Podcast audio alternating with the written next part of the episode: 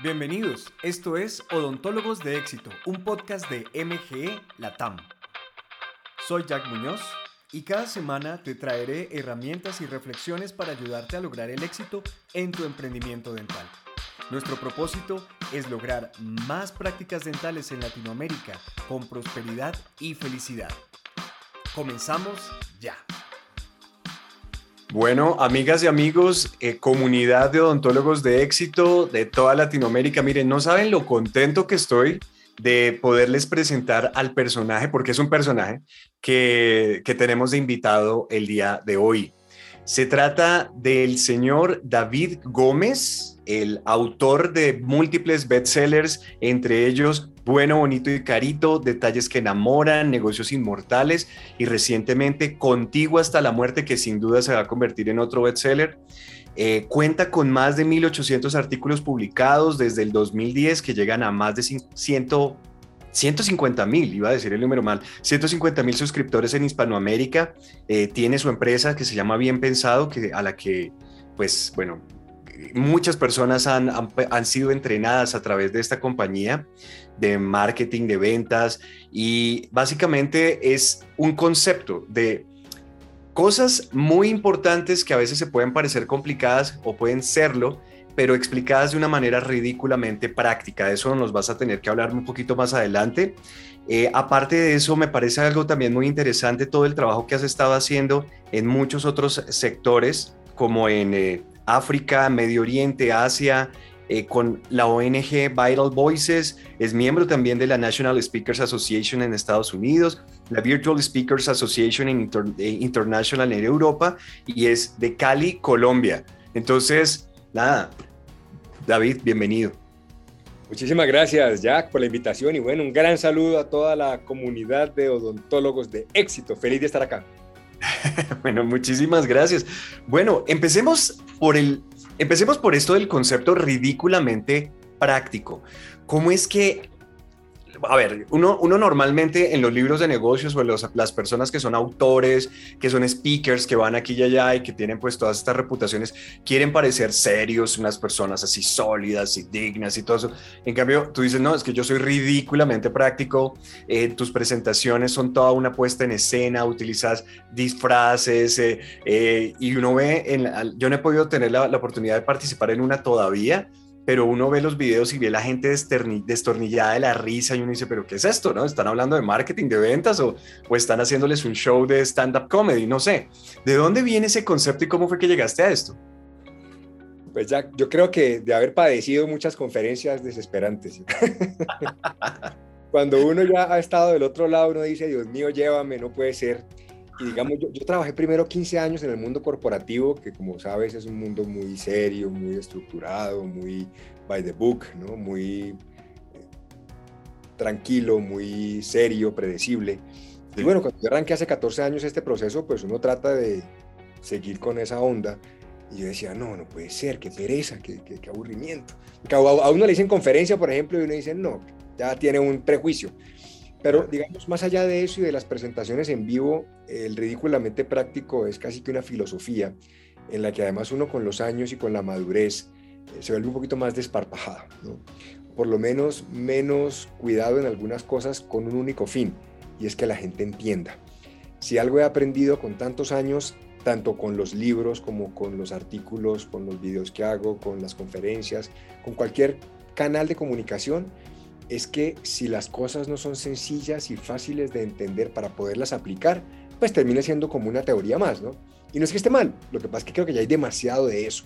Y lo que queremos especialmente los empresarios, emprendedores, profesionales independientes, todos los que tenemos que lidiar con nuestro negocio, con el mercado, con los clientes, con, con lo que esto signifique, pues queremos como tipsitos prácticos. Entonces, no era solamente, también he sido muy, muy amigo de, de, de, usar estas dramatizaciones en la comunicación, entonces yo hubiera podido decir, no, pues son tips prácticos, ¿no? Pero no suena tan chévere, ¿no? Tocaba meterle como drama cosa. Entonces, por eso era ridículamente práctico, es como que exalta el hecho de que de verdad nos esmeramos porque la información que compartimos sea, sea práctica, sea simple, eh, que no es sencillo armarla así, porque uno pensaría que a veces la comunicación simple es, es evidente, pero realmente uno poder traducir muchos de los conceptos o de las ideas y casi que molerlos o explicarlos de una manera sencilla, pues tiene su magia. Y eso yo creo que es lo que, lo que más le gusta tanto a los lectores de los libros como a los que asisten a conferencias y es como que por fin entendí. Mi gran conclusión es esa, Jack. Yo creo que la forma es más importante que el fondo. No que el fondo no lo sea, pero es que el fondo, si la gente no lo agarra, no sirve de nada. Pero un fondo bien explicado, que la gente le haga clic, hace toda la diferencia porque realmente lo puede aplicar y sirve para algo el conocimiento. De acuerdo. O sea que digamos que en el fondo, o no en el fondo, tú eres un docente, un, maestro, un eh, profesor, digámosle así. De, hecho, dicté muchos años en la universidad, eh, posgrados de marketing, y, sí, me, parece súper chévere. Ya hoy, digamos, por, por tiempo no, no lo puedo hacer. Prefiero, digamos, hablarle a, a empresarios, a muchas más personas y, y educar a través de los libros que nos da mucho más alcance, porque de acuerdo a esta misión que tengo de, de dignificar la venta y los negocios, generar prosperidad y que la gente venda dignamente y que le vaya bien y qué tal, pues digamos que tenía que tener un alcance mucho mayor. Y de ahí que los libros y los canales digitales y las charlas y todo, pues se han, se han convertido como en los principales canales más que la misma academia, que son grupos pequeños durante mucho tiempo. Entonces por eso, digamos, dejé un poco la, la academia y más me dediqué al otro. Genial. No, uno tiene, yo pienso que uno tiene que estar en donde puede utilizar sus talentos con mayor impacto, llegar a más personas y, y, hacerlo mejor, ¿no? Hacerlo mejor. Y eso, para mí, no sé, te lo voy a decir como yo lo pienso y los que ya los que escuchan esto ya hace varios años saben que yo les, voy diciendo lo que yo, lo que yo pienso. Para bien o para mal. Sí, exacto, para bien o para mal. Y yo creo que es como una... Mm, un asunto de, de, de poderse desprender del ego y, entender cuál es lo, qué es lo más importante después de todo. No, no que salga la gente después de una conferencia diciendo, wow, ¿cómo sabe David? Wow, que es un genio, no entendí un carajo, pero es, es buenísimo. Y, y pues esa no es la idea. Yo creo que, uno lo que quiere es que la gente se ponga... Eh, tenga las herramientas que uno les quiere transmitir y que lo importante sea el mensaje, no el que lo transmite. Y, y, así uno los pone a ellos como de protagonistas. ¿Cierto? Bueno. Así es. Sí, sí, no, no, yo estoy completamente de acuerdo, eh, Jack. Yo creo que tanto libros, conferencias, lo que sea, uno es un canal. Eh, y realmente entendiendo que uno es un canal, por eso me encanta burlarme de mí mismo en las charlas y hacer, tener mucho humor y todo esto. Es porque Finalmente mi objetivo es que el mensaje llegue y que a la gente le haga clic y que diga voy a hacer algo con esta información. Y la forma más efectiva para que eso pase es el, sentido del humor, el entretenimiento y hablar en un lenguaje coloquial. Yo creo que, que eso que mencionabas de que no, que qué persona tan inteligente, no entendí, pero súper inteligente, yo creo que está muy cuestionado también. Si uno no entiende, yo no creo que uno juzgue a alguien como inteligente dice qué tipo tan enredado, ¿no? es decir, mm, creo que al contrario no genera una buena eh, imagen sino que realmente cuando uno comunica de forma que la gente entienda, creo que gana mucho más adeptos.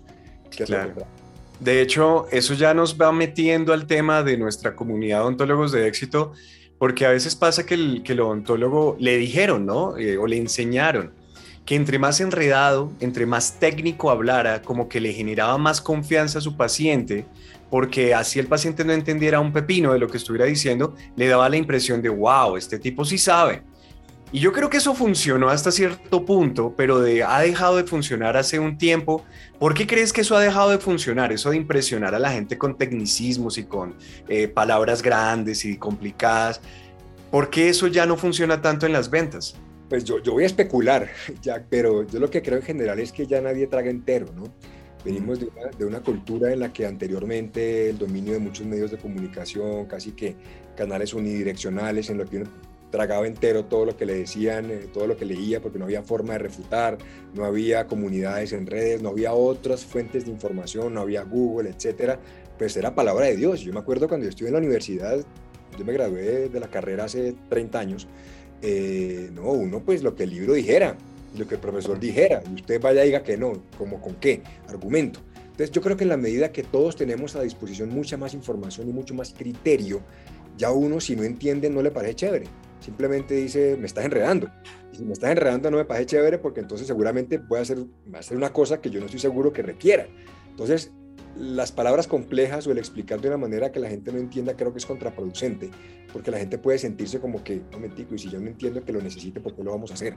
Entonces mm. creo que somos mucho más cuestionadores y, yo lo veo en mis hijos, mi hijo adolescente obviamente es diferente a lo que era uno en su época, que uno hacía caso a los papás, ahora ya es cuestionar, entender por qué, e igual pasa en, la odontología, presumo yo, con los, pacientes, ¿no? Es ¿Por qué necesitamos hacer este procedimiento? ¿Por qué este material le va a generar mejor resultado que otro material? ¿Por qué deberíamos usar este camino en vez del otro?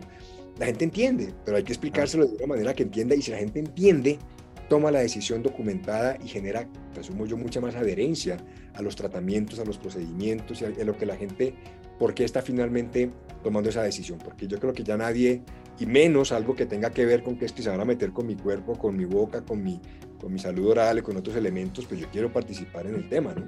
Claro. Y, la pregunta que también se hace el paciente, ¿no? ¿Por qué tan caro? ¿No? Esto siendo tan pequeñito, ¿no? Una cosita así tan pequeñita, eh, que hay muchos casos ni siquiera se va a ver, ¿no? Como yo, yo me pongo una, una, no sé, un saco de marca o unas gafas de Maris se va a ver, ¿no? Pero por allá atrás, esto no se va a ver, algo tan chiquitito, ¿por qué tan caro? Y, aquí, y aquí viene una, una pregunta que a mí me han hecho, porque eh, aprovecho yo, no tienes que hacerlo tranquilo, yo lo hago por ti porque nosotros lo, lo vivimos haciendo. Eh, patrocinamos o promovemos tus libros porque para mí, como también como docente, como educador que soy, son unas herramientas magníficas. Entonces, hablamos mucho de bueno, bonito y carito con nuestros estudiantes y con nuestra comunidad. Y cuando lo, lo han leído y lo comienzan a, comienzan a ser confrontados por estas cosas que tú escribes ahí, que para muchos de, de los profesionales dentales son provocadoras, estos provocadores, estos conceptos me dicen a mí, Jack, pero ¿cómo voy a, diferenciarme? ¿Cómo voy a, hacerle entender al paciente que esto vale lo que vale y que esto realmente eh, debería estar dentro de una escala de prioridades bastante arriba en su economía familiar? Si una resina es la misma aquí y allá, eh, si una ortodoncia, pues, eh, salvo de repente los títulos que yo pueda mostrar que tengo, no, no, no van a impresionar a nadie. Si de hecho algunos doctores que ya llevan 20, 25 años practicando me dicen, Jack, antes yo tenía mi pared llena de títulos y eso, eso vendía solo. Ya no, ya no, porque ahora todo el mundo dice, o todo el mundo puede decir, somos especialistas, tenemos estos títulos, tenemos los mejores materiales y tenemos tecnología. ¿Yo qué le digo ahora a los pacientes para que decidan pagarme a mí más que al, de, que, al que está allá a tres cuadras y que está dejando sus precios por el piso? Muy a pesar de su economía personal, pero lo hacen. Entonces, ¿cómo hago para poderme, eh, para poder hacer una odontología que no sea un commodity? Primero, tal vez expliquémosle a la, gente que no, que, no, que no tiene ese término, que es un commodity, porque yo, yo lo he tratado de traducir y traduce como mercancía, pero ¿cómo, lo, cómo, antes de meternos en la respuesta, qué pena contigo ponerte en estas, pero ¿qué sería un commodity? ¿Por qué podría llegar a ser la odontología percibida como uno? Pues en palabras sencillas, eh, ya un commodity es un producto o servicio que la gente compra solamente por precio.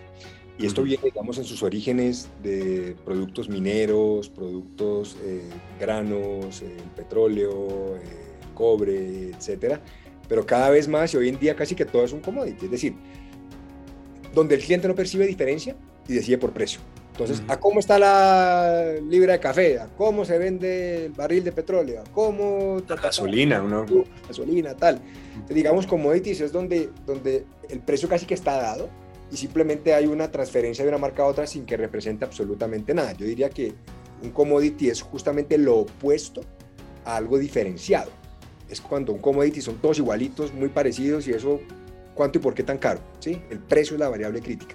Y yo creo que cada vez más llegamos, luego en todas las industrias, a eso, a que de alguna manera uno se va comoditizando, pareciendo mucho al otro, por lo que el cliente termina diciendo, oiga, es usted igualito al otro y usted es más caro porque usted. Entonces, de ahí, digamos, la importancia de diferenciarse. Y no sé si quieres que arranque de una vez con la respuesta a tu pregunta de, los servicios odontológicos. Obviamente no voy a entrar en detalles técnicos porque no quiero cometer imprecisiones eh, respecto a la profesión, pero por lo general eh, lo primero que uno, que uno tiene que entender o frente a tu pregunta de yo cómo hago para explicarle a un paciente que pague lo que debe pagar versus otra opción que él ve mucho más barata por allá, siempre llegamos a lo mismo y es, el problema no es costar más, sino que el paciente, en este caso, no entienda por qué. Sabiendo que habrá unos que no les importa. Claramente no todos son clientes potenciales, hay gente que regalado es caro, gracias, por favor, vaya para otro lado, con mucho gusto. Pero para aquellos que sí, yo creo que es que uno tampoco se tome el tiempo de explicarle al paciente por qué cuesta lo que está pagando. Uno presume, de lo mejor en estas áreas de la salud, seguramente no fuimos muy entrenados no fueron muy entrenados en temas comerciales, con lo que a veces puede incluso reñir con temas de que no me siento cómodo, no me siento bien, me siento como un vendedor, como un mercachifle, como si no sé qué, mi profesión no es eso. Y yo creo que la, la, historia de mi vida desde, desde hace 14 años que estoy trabajando con esta industria. Te cuento aquí, perdóname, te interrumpo aquí, abro un paréntesis. Una vez hace más o menos 14 años, en una conferencia que, que reunía a algunas personas, eh, la mitad se levantaron y se fueron cuando les dije, eh, eran doctores odontólogos, bueno, vamos a hablar de ventas. Se levantaron y se fueron. Y es un crimen. wow. mira, y yo te lo digo, y lo he visto en muchas industrias, muchos sectores, no solamente de salud, sino en, por ejemplo, en, en, ONGs o en fundaciones, o sea, gente que, que le parece que es que el mundo por sí solo debería entender la importancia de lo que uno hace, ¿no? Mm. el gran problema con eso, ya que es que hoy en día no es así. Eh, las cosas no son justas y los mercados no son justos. Entonces me diría es que la gente solamente por, por, mi dignidad y por lo que yo hago debería reconocer el valor que yo genero. Y no es así. Entonces un poco siempre mi, mi eterna cruzada ha sido, me duele que buenos negocios o profesionales pierdan frente a otros que sin ser mejores se promueven mejor. Entonces, partiendo del principio de que es que no es lo que uno es, sino lo que la gente entiende que uno es. Hay que contarlo.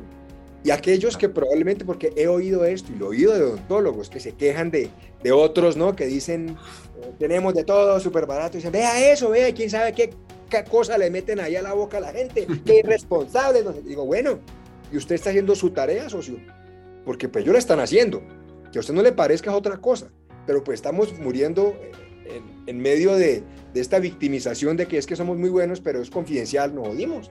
Entonces, ¿cómo le explicamos a la gente de verdad que es que vale lo que vale? Entonces, cuando yo le pregunto a la gente, ¿usted por qué cuesta lo que cueste? Pongamos un ejemplo, allá vale 80, aquí vale 120. ¿Por qué cuesta usted 120, hermano? Explíqueme. Y empieza uno a darle doble clic a muchas cosas ya que en las que empieza a entender por qué cuesta 120. No siempre tiene que ver con los materiales, por ejemplo. Yo entiendo, hay resinas seguramente mucho más costosas por el material del que se hacen, pero eso tiene un beneficio, mayor duración, mayor resistencia, mayor adherencia, menor mantenimiento, qué sé yo, pero tiene que tener beneficios para algo. Desde la misma aplicación, es más sencillo, un secado más rápido, no tengo ni idea. Hay otros efectos colaterales o, u otros, digamos, valores colaterales. Mire, es que la ubicación de este consultorio aquí es más caro el metro cuadrado, así de simple. Entonces, ¿qué significa esto? Que es que usted va a ir, va a ir hasta X barrio donde es mucho más económico, si usted tiene el tiempo, bien pueda siga, pero hay gente que está dispuesta a pagar más porque simplemente tiene comodidad de estacionamiento, es un lugar mucho más, digamos, accesible, se siente más cómodo, que sea conveniente. Los equipos que tiene, este equipo lo que me permite aquí hacer es una radiografía en el tiempo real para que yo pueda de una vez tomar la decisión, no, no tener que mandarla a un lugar para que después me la manden a los tres días y que no sé qué. Pues el equipito cuesta, socio. Y esto usted le ahorra tiempo. ¿Cuánto vale su tiempo? Las profesionales o las asistentes que están aquí conmigo son personas que tienen tal capacitación, tantas horas de entrenamiento. Esto me permite que no cometamos errores. Mi propia experiencia, mi capacitación me permite identificar problemas mucho más rápido que el resto, darle el problema de fondo y no traerlo aquí varias veces para que usted tenga que volver y nada que se resuelve. Entonces, a lo que voy con toda la ignorancia que tengo obviamente al respecto. No, es que lo estás diciendo perfectamente. Pero es de verdad por qué cuesta el tema. Y, yo te digo, te voy a hacer una, confesión, yo cambié la odontóloga de mi hijo cuando íbamos a empezar un tratamiento de ortodoncia hace unos años, porque no sentí la confianza de que tuviéramos el criterio para tomar la mejor decisión. Me fui a otro, más costoso incluso, pero que me explicó de tal manera que dijo, mire, yo creo que hay estas alternativas, creo que la mejor es este, porque hay diferentes tipos de ortodoncia, ¿no? Tal, eh, pero además es toda una experiencia. Y para mi hija pequeña, ejemplo, que tiene ya nueve años, además de que obviamente conocemos al odontólogo hace mucho tiempo por referidos familiares, etcétera, ir allá es una experiencia. Y yo creo que en esos muchos han hecho un muy buen trabajo desde la forma como habla con mi hija y cómo estás en el colegio y qué chévere, ponte estas gafas oscuras y mira no sé qué y tal vaina y al final entonces escoge un juguetico y mira aquí esta paleta y ta ta ta y facilitan la vida desde el medio de pago. Que es que a veces me ha pasado y me pasó en otras ciudades cuando viví que no recibimos sino tal banco. Ah, lo dimos pues. Entonces hágame el favor, porque es que es el que no le cobra la comisión. Espere, estamos aquí es por su bien o por el mío. Entonces cuando uno empieza a entender que hay elementos que para el paciente, y reitero, no todos son iguales, y habrá segmentos, obviamente, a lo que uno le quiera apuntar. Pero el punto de fondo ya que es, no le tema el precio, sino a no poder explicar su precio. Es decir, no tema los precios de la competencia, témale a no poder explicar los suyos. Tal cual, tal cual. Entonces, yo creo que es que nos falta un poquito educar más también a los pacientes en eso. Y en palabras sencillas, volviendo al punto, uno entiende que hay materiales distintos y que hay opciones diferentes, desde un tratamiento de conducto con anestesia hasta hacerlo con otras alternativas, desde tipos de anestesias debe haber, desde, qué sé yo, muchos elementos alrededor que van desde el bienestar en el mismo procedimiento hasta una mayor, mejor resultado, hasta una mayor duración en el tiempo, hasta qué sé yo. Pero si uno no lo sabe, es como todo en la vida. Si el cliente no percibe diferencia, decide por precio. Pero el problema no es el precio, es que no percibe diferencia. Claro. Claro, total. Sabes que ahora que lo estás diciendo y que lo estás explicando de esa manera, eh, yo lo que veo que pasa en la industria, no en todos los casos, por supuesto, pero en muchos casos, es que se quedan a la mitad del camino de la explicación. Es que dicen, es que tengo los mejores materiales. Ajá, ¿y qué? Como dirían en la costa, ajá, ¿y qué? ¿Y eso qué? Claro. ¿Qué significa eso exactamente para mí? No, pues es, que, es que yo no soy un, eh, mi especialidad la hice completa, no la hice con cursos, sino yo soy un especialista formado tres años o más de posgrado.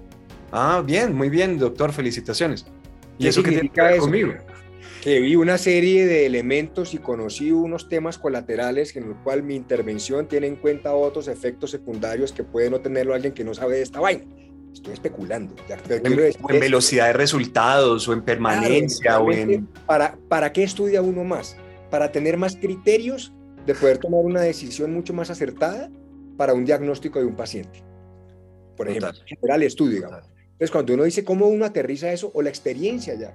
Es que a veces cuando uno dice, y yo siempre digo esto, la experiencia no, no se cuenta solamente en años, se cuenta en número de acontecimientos. Entonces, cuando usted me dice que es que yo llevo 1500 tratamientos de conducto, pues yo le creo y me siento tranquilo. ¿Sí me entiende? Porque ya, ya te has enfrentado a lo divino y lo humano. Por lo tanto, si tenemos alguna complicación en mi caso, sé que tienes la experiencia, el recorrido y te has enfrentado a esto antes, por lo tanto lo vas a poder resolver. Pero si uno no lo cuenta, si no, no, es que llevo 20 años, sí, pero puede ser haciendo lo que a mí no me interesa, haciendo resinas, si necesitamos un tratamiento de conducto. Ah, bueno, entonces y ajá. Está buenísimo. decir, así, no, es que yo llevo 20 años en esto. ¿En esto qué? No, eh, en otra cosa completamente diferente, pero son 20 años, ¿no? sí, de verdad, entonces esa confianza del estudio, de la experiencia, de los mejores materiales, de los mejores equipos, de simplificación de los procesos, de tener varios profesionales, digamos, cerca, que puedas tener una opinión para poder tomar una decisión mucho más acertada, como una junta médica, digamos, que pasan en algunos casos, depende cómo opere cada uno, obviamente, pero cada uno tiene una razón de ser. Yo estoy seguro que nadie lo hace como porque sí porque sabe que eso le va a generar un mayor beneficio al paciente. El problema es que no estamos contando al paciente. ahí se nos enreda la cosa, porque invertimos un billete, pero cuando nos toca cobrarlo y volver a, digamos, eh, pagar lo que tuvimos que invertir en esto para poder hacer la corona en tiempo real con el cliente, con el paciente allí, porque el equipo es una machera y costó 300 millones de pesos, pues como yo lo recupero y no le cuento al cliente que es que esto es mucho más fácil y se evita siete venidas, ¿no? No sé. Claro, total, total.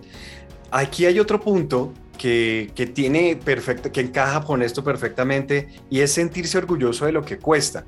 Una de las cosas que, bueno, que también así como tú tienes tu cruzada, nosotros tenemos la nuestra en este nicho en particular, em, tiene que ver con la rentabilidad, con la utilidad. La odontología tiene una característica muy interesante y es que le puede dejar una utilidad tremenda a la persona que la practica bien. Estoy hablando de porcentajes incluso hasta mayores del 40% solo de utilidad. Esto es una cosa absurda, o sea, absurdamente positiva. Cuando hablo con empresarios de otro tipo, a veces se sienten felices porque lograron un 18%, un 13% de utilidad y los odontólogos lo pueden hacer mucho más.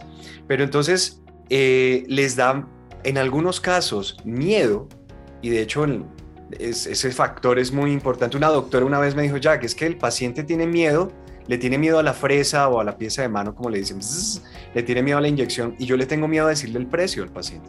Le tengo miedo. Tengo miedo a decirle todo lo que necesita en su boca porque se, vea, se va a asustar, tengo miedo de que me rechacen, tengo, tengo miedo de perder al paciente, tengo, tengo miedo de que piensen de que a mí solamente me importa el dinero, tengo miedo de que crean que me estoy inventando todo esto, tengo miedo. Y, y mi trabajo, nuestro trabajo ha sido tratar de que eleven su autoestima odontológica y entiendan que la importancia que tiene lo que hacen en el, la, en el, en el cuerpo en general, en la salud. Incluso hay estudios de que alarga la vida de una persona el tener sus dientes saludables, sus encías saludables. Entonces, ¿qué es este concepto de sentirse orgulloso de lo que cuesta? Porque en, en Colombia había un, bueno, creo que todavía está por ahí, una, una cadena de, tiendas por departamentos que, su eslogan era bueno, bonito y barato, ¿no? Tú sales con bueno, bonito y carito, como, como, ¿cómo le cambia uno el chip a una persona para que cuando le digan a alguien, oye, esto está costoso, saque pecho y diga, sí, es costoso y se siente orgulloso. Eso, eso es, una, una, es una de las cosas en tu libro que, que le rompe uno la cabeza y uno dice, ¿cómo así? ¿No? Explícanos eso. Yo sé que es difícil explicarlo en unos minutos, pero, pero bueno, tú eres el capaz, una de las personas capaces de hacer esto. Por favor, ayúdanos a entender este concepto de, de estar orgulloso de lo que cuesta.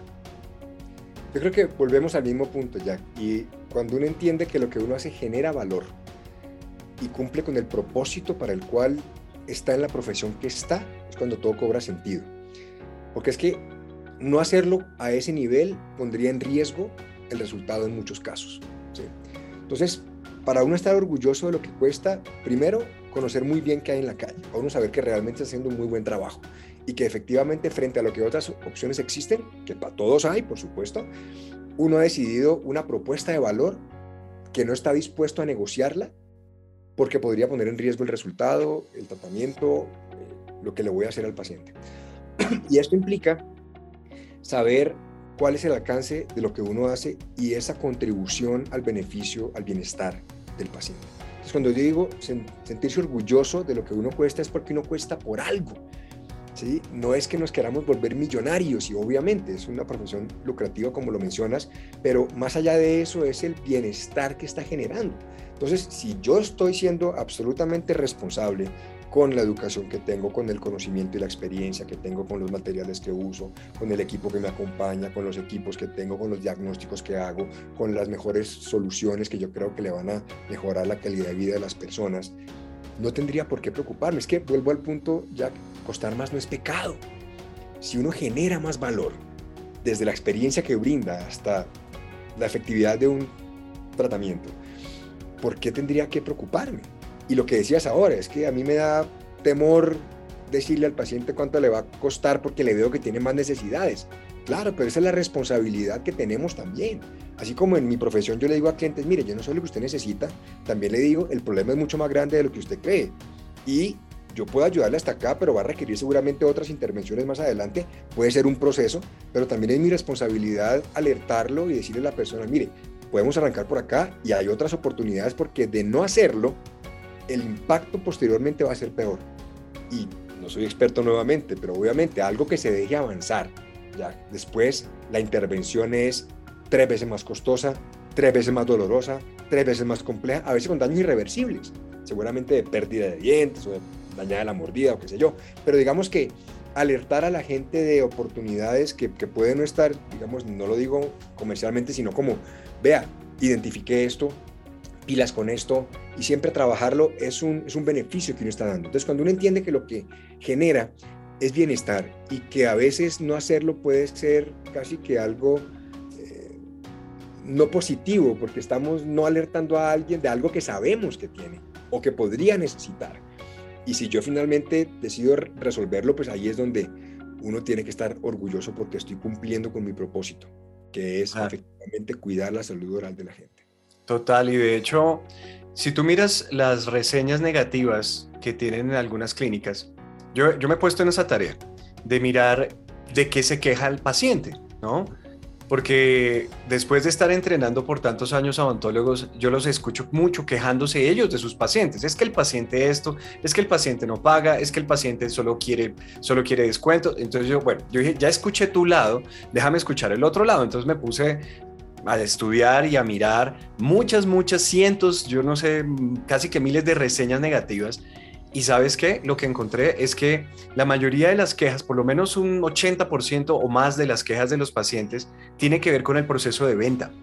Tiene que ver con, no me explicó, no me dijo, no le entendí, me dijo una cosa, resultó, ser otra, em, me, comenzaron a hacer el tratamiento y luego no, me dijeron nada de precios y luego cuando me dijeron yo no alcanzaba a pagar, eh, cosas que tienen que ver con el temor de, no te voy a decir el precio, voy a arrancar y yo supongo y cruzo los dedos de que tengan la plata para pagarlo.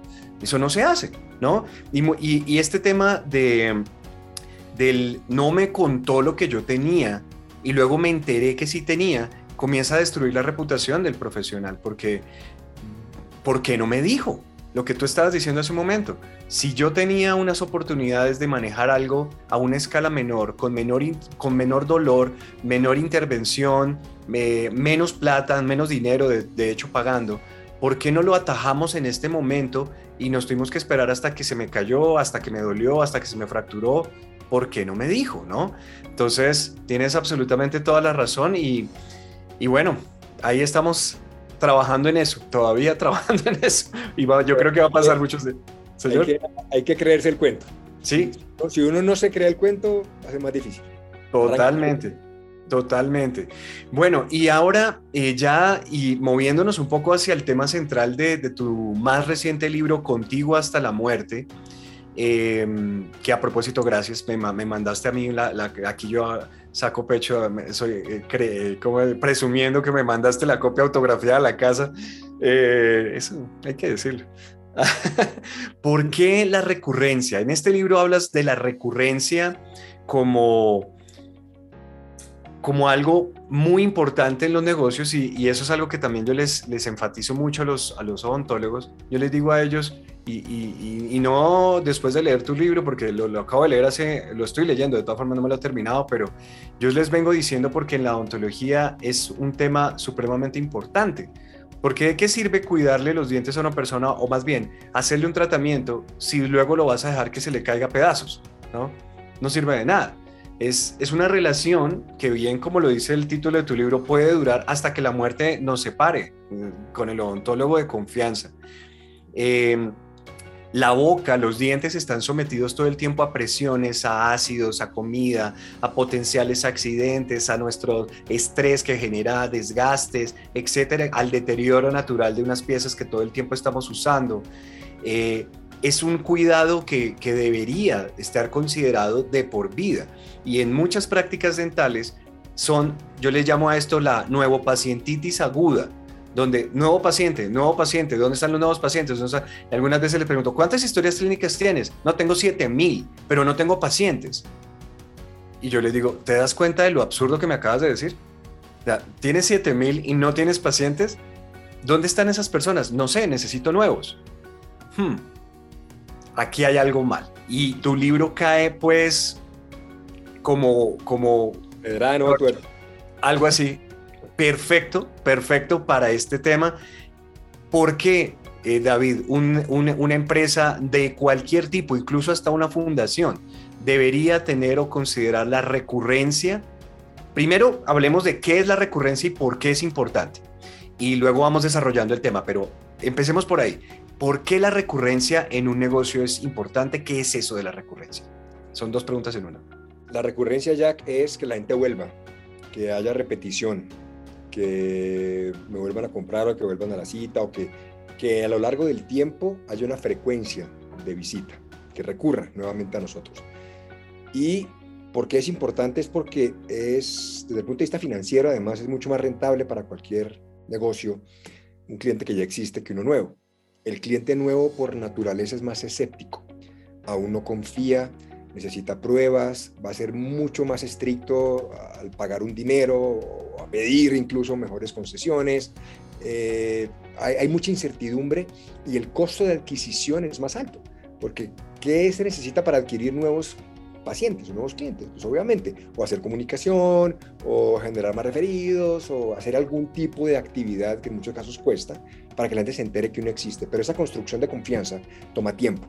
Y mientras toma tiempo, digamos que no es lo más rentable del mundo. Mientras ya alguien que existe, obviamente, pues tomará la decisión mucho más rápido. De hecho, hay estadísticas que dicen que posibilidad de venderle a un nuevo cliente entre el 5 y el 20%, probabilidad de venderle a un cliente actual entre el 60 y el 70%, depende de la industria, pero la razón es que ya le estamos hablando a alguien que nos conoce, que sabe cómo funcionamos, que nos cree.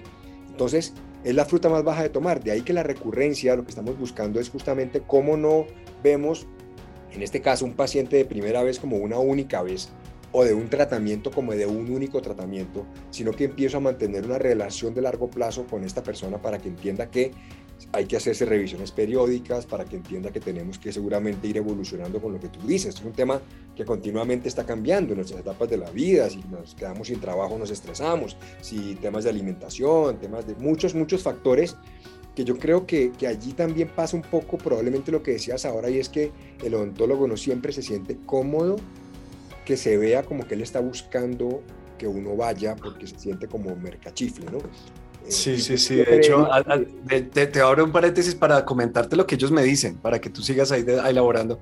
Me dicen, eh, no, Jack, es que nos enseñaron en la universidad, imagínate que le echan la culpa a la universidad, ¿no? Pero bueno, eh, nos enseñaron en la universidad que al paciente no se le busca, el paciente te busca, tú no lo buscas digo, wow, eso tal vez funcionó en 1950 y pico, pero hoy en día... Claro. No, y, y, y, digamos que tiene, tiene su lógica eh, hasta cierto punto. Y te lo digo es porque, por ejemplo, nosotros en nuestra compañía operamos muy similar. Nosotros no llamamos a tocar puerta de gente a decirle, venga, contrátenos una charla, que estamos, ¿no? Se le tiene la charla, ¿no? Bien pueda siga, ¿no? Eh, ponemos obviamente libros, pero a donde va el punto es que uno sí tiene que generar un poquito de exposición para que la gente se acuerde que lo necesita uno, ¿sí me entiendes? Eh, está bien, no la gestión comercial per se, pero es que yo lo, yo lo pienso y hablo como paciente, que además he tenido todos los tratamientos del mundo, así que los conozco bastante bien. Eh, no llamarlo a uno a decirle, hermano, venga, usted no viene hace tres meses, es un despropósito, porque a uno se le olvida y después el problema es para uno como paciente. Entonces, yo lo que digo es, yo sí añoraría, y de hecho mi odontólogo lo hace con cierta frecuencia, eso, oiga, usted no viene hace tanto tiempo, queremos ver en qué anda o venga, su placa de bruxismo que se la hicimos hace tanto tiempo, queremos ver cómo está el nivel de desgaste, a ver si todavía le está funcionando. O sea, ya se la terminó de comer, ¿o qué pasó? Claro, claro, pero entonces, de verdad no es un tema que se vea uno al otro como comercial, sino gracias a Dios usted pensó en eso. Usted que tiene la historia clínica, las alertas para que me avise, piensa en el, en el asesor de seguros del vehículo, ya que es lo mismo. Si a uno no lo llaman a decirle, hermano, se le va a vencer el SOAT, se le va a vencer el seguro todo riesgo, lo agarra uno un policía y lo parte y luego la emberracada y uno, pero ¿por qué no me avisó? Es lo mismo. Entonces, si a uno no le están alertando, de verdad es un, es un, es un, es un gran valor, es un beneficio. Y no solamente por el paciente, por el mismo profesional, obviamente. Entonces, no es verlo como que es que uno no va a buscar al paciente, no, le va a recordar y le va a hacer un bien. Es decirle, socio, yo no sé cómo anda, pero venga, lo chequeamos. ¿Sí? Entonces, es la forma diferente de verlo, yo creo. De acuerdo, de acuerdo. Ahora, en el libro tú mencionas dos aspectos y luego obviamente los desarrollas, eh, dos aspectos en los que gira la recurrencia, hay una gráfica y todo. Eh, ¿Cuáles son esos, dos, esos dos aspectos? Obviamente, esto no son spoilers, amigos.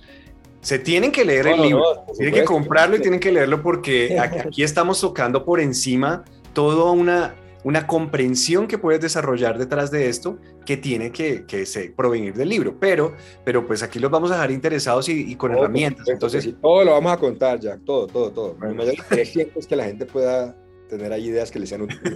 sí, pero igual, igual tienen que leerlo porque por encima, en fin, aquí nos podemos quedar tres horas. Claro, claro, pero digamos que para uno pasar de una persona, de un paciente esporádico, puntual o de una primera, digamos, intervención a una recurrencia, son dos elementos fundamentales para que la gente vuelva. Uno, que lo que uno hace le genere resultados, que la vaina le funcione. Y dos, construir relaciones. Que esto yo sé que al odontólogo le cuesta, por cultura probablemente y por formación. Cuando hablamos de resultados, no me refiero solamente al resultado técnicamente hablando o digamos a que la resina no se quiebre, ¿no?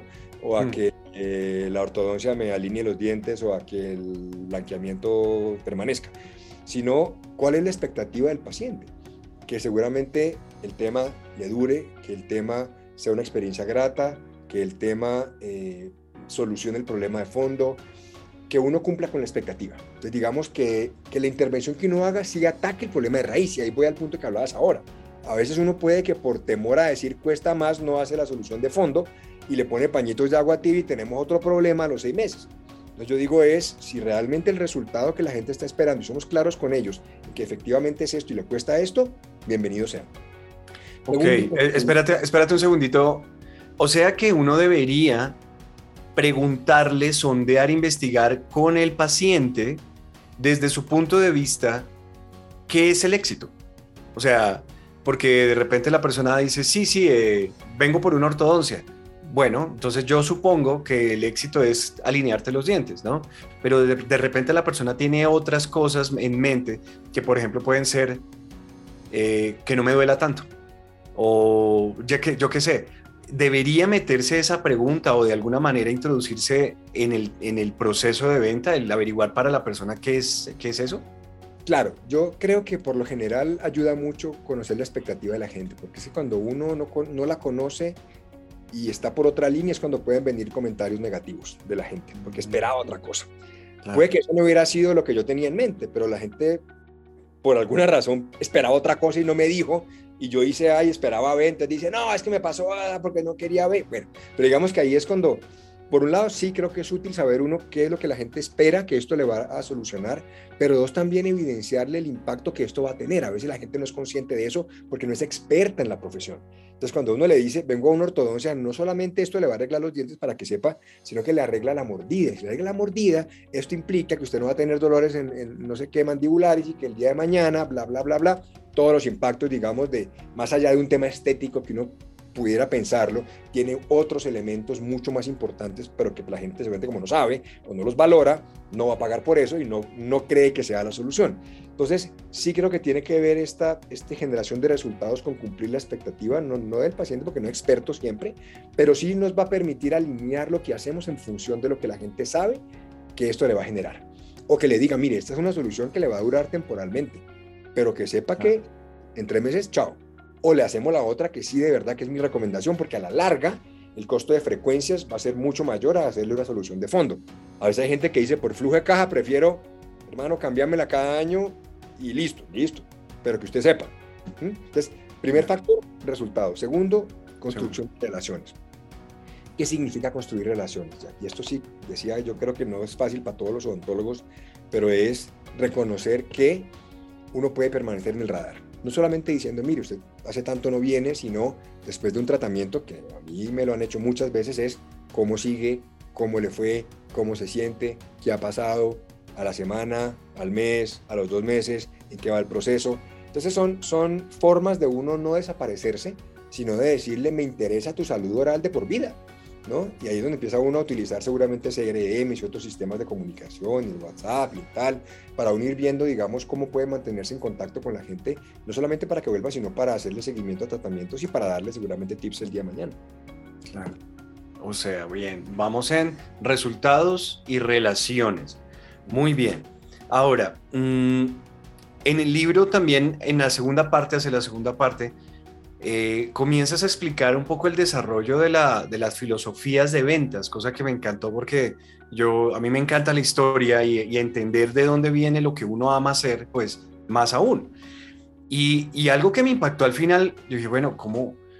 Que, la verdad te voy hasta pedir yo, por favor, que me, lo, que me lo desentrañes un poquito más aquí, abusando de tu, de tu, de tu tiempo. Hablas que en este momento, año 2020 para adelante, estamos en la era, hablando del tema de ventas, en la era de cultivar relaciones colaborativas. ¿Qué es eso? Y tratemos de, ver cómo eso podría aplicarse a un odontólogo, a una clínica dental, ¿no? En el caso de nuestra audiencia, cultivar relaciones colaborativas. David. Eh, esto, esto un poco, ya que es la evolución de, como dices en el libro, arranco desde 1800 y cuál ha sido la gestión del vendedor y del comprador o del, digamos, cliente, paciente, profesional, etcétera, estos, estos dos elementos. Eh, y ha habido épocas en las que quien vende tiene el poder porque conoce la información y ha habido épocas en las que el que compra tiene el poder porque tiene la plata. Pero hoy en día, digamos, y lo que ve uno en muchas industrias es que si no trabajamos juntos entre lo que es importante para usted y es importante para mí, no vamos a llegar a una solución concertada. Es decir, no es, ninguno de los dos tiene la razón, por llamarlo así, sino que hay que empezar a trabajar conjuntamente en lo que consideramos que es mejor para que podamos seguir creciendo. Y eso es a lo que se refiere relaciones colaborativas y es entender que no es una pugna de ver quién vende y quién compra, sino qué es lo mejor, en este caso obviamente para el cliente o para el paciente, y cómo llegamos a un consenso para que podamos seguirlo trabajando. Entonces no es solamente mi palabra la palabra de Dios, ni la suya tampoco es la de Dios, pero que si trabajamos conjuntamente en un objetivo, digamos, eh, congruente, va a ser mucho más efectivo para ambos. Claro. Eh, yo lo, una, una, de las cosas que yo les aconsejo a los doctores es que, bueno, o, hay una, filosofía que nosotros practicamos y es que para decidir uno tiene que comprender, ¿no? Si yo te digo, eh, está este camino y está este camino, pero yo realmente no comprendo las, los alcances, los pros y los contras de ambos, y más cuando hay más de uno, pueden haber cuatro o cinco caminos para llegar al mismo punto en la odontología. Yo le digo, bueno, el paciente se acerca a ti como consultor, tú le tienes que decir, después de tu evaluación, de la vida, de la parte clínica, de su estilo de vida, de sus hábitos y demás, ¿cuál de todas estas opciones es la que más se acomoda para no solamente lograr el resultado clínico, sino también para su estilo de vida y que sea una experiencia bonita para la persona? Por ejemplo, en la ortodoncia, uno es el que va a tener esos aparatos por no sé cuántos meses, no el odontólogo. Entonces, la experiencia en el camino debería ser lo más agradable posible también para mí. Entonces, eh, ¿cómo ayudarle al, al paciente a a entender cuál puede ser la mejor opción para él o para ella. Y ahí la parte colaborativa, ¿cuál podría ser? De repente, si no puede pagarlo todo de una, si tiene que hacer el, plan de tratamiento por etapas, cómo llegar, cómo podría ser esa, esa relación colaborativa ahí en este, en, en este caso en particular, sin tener que, negociar pues la, la, la, la visión clínica que tiene el profesional, ¿no? No, y, cuando nos referimos a colaborativa no me refiero específicamente a que tenga uno que ceder, por ejemplo, en temas económicos, digamos, o bajar precio o algo así que, como bien sabes, no, soy el más partidario, eh, pero para mí más es la palabra consenso, ¿no? Y es, mire, aquí están las alternativas A, B y C, las implicaciones. Yo también creo que uno debería tomar una decisión o una sugerencia de lo que uno considera desde su punto de vista profesional para sugerirle a un paciente y no decirle tengo la opción de precio más alto, medio y bajo para que ustedes cojan. ¿Cuáles son obviamente me voy a ir por la más por la intermedia porque creo bueno esto no está lo, más barato de ser lo malo lo más caro de ser lo muy bueno pues esto me, pues me voy por la mitad pero no tengo ningún otro criterio precio. O, o, a lo mejor es el alcance de la solución. A lo mejor este solamente vamos a atacar un problema pero aquí vamos a atacar un problema más a fondo y aquí otro más a fondo. Entonces digamos que en esta instrucción del paciente de cuáles son las opciones, qué implicaciones tiene, cuánto cuesta cada una y yo como profesional, ¿qué le recomendaría? En muchos casos puede que no sea la más alta. A veces la más alta puede ser un tema de gusto del paciente, ¿no? Eh, y te lo digo así en, otra profesión de la salud, en el tema de óptica, por ejemplo, ¿no? tipos de lentes. Con todos vas a ver, hay unos que son con rayos filtros UV, el otro entonces no se raya, el otro es más liviano. España, no sé qué. Pero con, todos B, ¿cierto? Ya es el grado de comodidad o como se vea o la vida útil, digamos, o la vejez de una pieza, por decir algo. Otras implicaciones que uno podría decir, esto, si usted quiere más bonita, más bonita. Quiere un material más no sé qué, más, más no sé qué. Pero funcionalmente, con esto nos funciona, pero esta se le va a ver más bonita, ahí sí ya usted decide. Pero digamos que esta colaboración creo yo que parte muchísimo de entregar la información, que la gente entienda y de uno darle su posición para saber cuál es la mejor alternativa, ¿no? Porque en eso uno es el experto como profesional, pues digo, poniéndome en el caso de un odontólogo, eh, pero que si el paciente no tiene claro va a ser mucho más difícil. Perfecto, perfecto. Bueno, y, ya para cerrar, eh, con tu experiencia, como digo, tengo una larga experiencia en la odontología como víctima, no mentiras, como, como usuario, como usuario. ¿Qué le dirías? ¿Qué le dirías a, esta comunidad? Estamos hablando de que son más de 10.000 odontólogos en toda Latinoamérica que escuchan estos podcasts. Eh, ¿Qué les dirías? Yo, yo pienso que la odontología va, va, dirigida, si se dirige con todos estos conceptos que les estamos tratando de inculcar, inculcar, se dirige a una época de oro muy bonita donde mucha gente va a poder eh, optar por ella, cuidarse, eh, alargar su tiempo de vida, mantenerse saludable y va a ser muy, muy, muy interesante. Eh, pero esto es algo que yo quiero creer o algo que estoy tratando de empujar. ¿Qué, cómo me ayudas? ¿Qué, ¿Qué, mensaje le dejas a esta comunidad en relación a, estos puntos de vista comerciales que son innegables, son, eh, no los puedes evadir si estás en esto de, de tener una empresa? ¿Qué les dirías? Primero que todo, que no tengo sino gratitud, ya, de verdad, porque con todos los profesionales que me he encontrado a lo largo de la vida han sido maravillosos, eh, que he cambiado en su momento más porque me he movido de ciudades, eh, que si en algún momento cambié de algún tratamiento de un hijo fue porque me sentí más cómodo con otro profesional, pero en general de verdad que es una profesión admirable. Eh, creo que es una responsabilidad muy grande que uno tiene y que uno tiene que ser consciente de ese valor que genera. Que yo creo que, que lo que falta un poco es creernos ese cuento y de verdad entender que cuando hablamos de explicarle a un paciente otras opciones, de cobrar justamente lo que debe ser, de poder cobrar por eh, la educación que tenemos, por los equipos que tenemos, porque le queremos pagar bien a nuestros colaboradores dentro de nuestra clínica o lo que sea que estemos haciendo, porque queremos hacer un ambiente muy entretenido, muy, muy relajado, muy agradable para nuestro paciente, es parte de esta vocación, pero tenemos que tener la capacidad de poder cobrar por ello. Porque es que finalmente, si no somos prósperos en la profesión, pues se vuelve no solamente poco atractivo, sino que ponen en riesgo el mismo tema, ¿no? Entonces creo que en últimas se trata de ser conscientes del valor que generamos. Y, esta ha sido una de mis cruzadas también eternas, y es que uno no se la cree. Y cuando uno ve a otro que cobra menos y que no sé qué, a veces uno se, se siente mal. Dice, ¿será que estoy cobrando más de la cuenta? ¿Será que esta persona no tiene para pagar y entonces cómo hago tal? Perfecto. Y ahí es donde uno seguramente diseña soluciones diferentes y habrá materiales diferentes, tratamientos diferentes para diferentes bolsillos. Uno ya decide, digamos, por qué lado quiere trabajarlo. Pero ante todo es valorar mucho la profesión porque de verdad, reitero, no tengo sino gratitud con todos los profesionales de la odontología y de verdad que he probado todos los procedimientos. de hecho, muchísimos de mis casos en las conferencias y en los libros son de odontólogos. Eh, porque he tenido la oportunidad de, disfrutar muchas experiencias y agradezco que le hagan a uno la vida más sencilla, menos dolorosa, eh, agradezco que sepan la solución correcta, que tengan los equipos adecuados, que en últimas es por el bienestar de uno, ¿no? Entonces sé que cada uno puede atender segmentos diferentes de la población, con especialidades distintas, pero en últimas es una noble profesión que yo creo que merece el reconocimiento de verdad que se merece y que a veces los mismos odontólogos puede que no sean conscientes de eso. Así que adelante mis valientes y a vender con dignidad. Muy bien, muchísimas gracias David y a todos ustedes, a los que van a ver esto por video, ya saben, vayan a comprarse y a leerse, más que a comprarse, a leerse, a estudiarse, bueno, bonito y carito y contigo hasta la muerte y bueno, hay muchos más de, del señor David Gómez que les van a completar y les van a ayudar muchísimo a seguirse desarrollando como ejecutivos, como gerentes y como los capitanes de sus barcos. Yo digo que la odontología, eh, tu práctica dental es como un barco que tiene cinco partes, los motores son marketing y ventas, el puente es el liderazgo, el combustible es tu flujo de caja y la organización, tu equipo de trabajo es el cuerpo de ese barco. Tú eres el líder, tú eres el capitán, vamos adelante y como dice eh, David, a vender con dignidad mis valientes. Un abrazo para todos, nos escuchamos en el próximo episodio, pero antes, ¿cómo te encuentran en redes sociales? ¿Cómo puede la gente conectarse con Bien Pensado, con David Gómez?